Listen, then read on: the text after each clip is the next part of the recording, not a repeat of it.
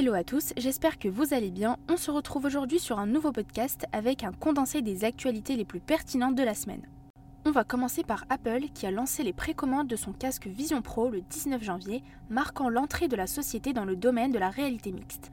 Avec un prix de départ de 3 499 dollars et une disponibilité prévue aux États-Unis le 2 février, le Vision Pro est qualifié de produit de niche en raison de sa cible d'utilisateurs restreinte. Apple aurait enregistré entre 160 000 et 180 000 précommandes pendant le week-end de lancement, et bien que le succès soit indéniable, les délais de livraison ont été ajustés, avec certains clients devant attendre jusqu'au début de mars pour recevoir leur casque.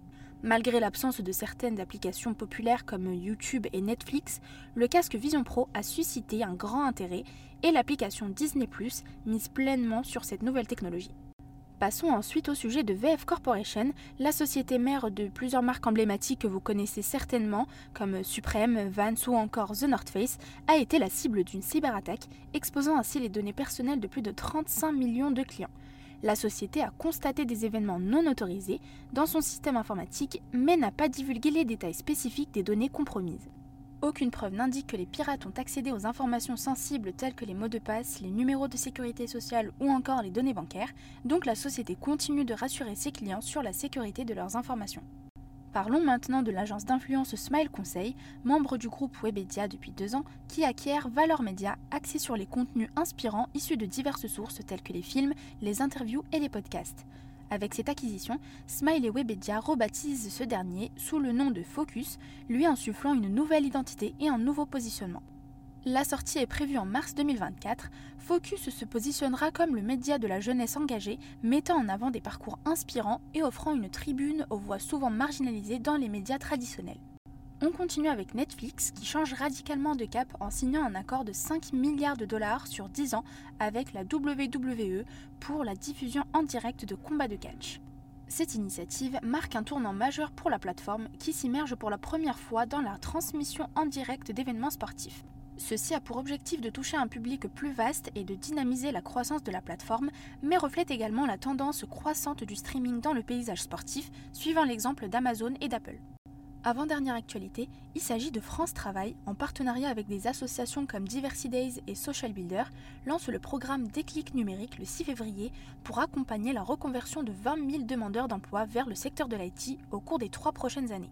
À travers ce projet, France Travail prévoit des ateliers de détection de potentiel et des sessions de recrutement par simulation, tout en soutenant le projet FEMA, Féminisons les métiers d'avenir, pour aider 15 000 femmes à se reconvertir dans des secteurs technologiques. Depuis sa création, Déclic Numérique a guidé plus de 10 000 personnes et le partenariat vise à renforcer l'impact du dispositif en évaluant son efficacité de manière plus approfondie. Et pour finir, Amazon reçoit une amende de 32 millions d'euros. La Commission nationale de l'informatique et des libertés, la CNIL, a infligé une amende de 32 millions d'euros à Amazon France Logistique pour avoir mis en place un système de surveillance excessivement intrusif des activités et performances de ses salariés. La CNIL critique notamment le recueil de données par des scanners utilisés dans les entrepôts, imposant un suivi excessif des pauses des employés. Amazon conteste la décision, soulignant que l'utilisation de systèmes de gestion d'entrepôts est courante dans le secteur. En ce qui concerne la nomination de la semaine, nous avons Sébastien Deck qui devient le nouveau Country Manager d'OutSystems France. Il dirigera dorénavant le développement de la filiale française spécialisée en plateforme low-code depuis début 2021. Félicitations Sébastien et très belle continuation dans ta nouvelle aventure. Félicitations aussi aux startups de la French Tech qui ont réussi cette semaine à lever 450 millions d'euros avec Electra en première place, spécialiste de la recharge rapide pour véhicules électriques qui a levé 403 millions d'euros, suivi de Flowdesk, infrastructure de trading qui a levé 46 millions d'euros. En tout cas, il s'agit d'une très belle semaine pour les startups de la French Tech.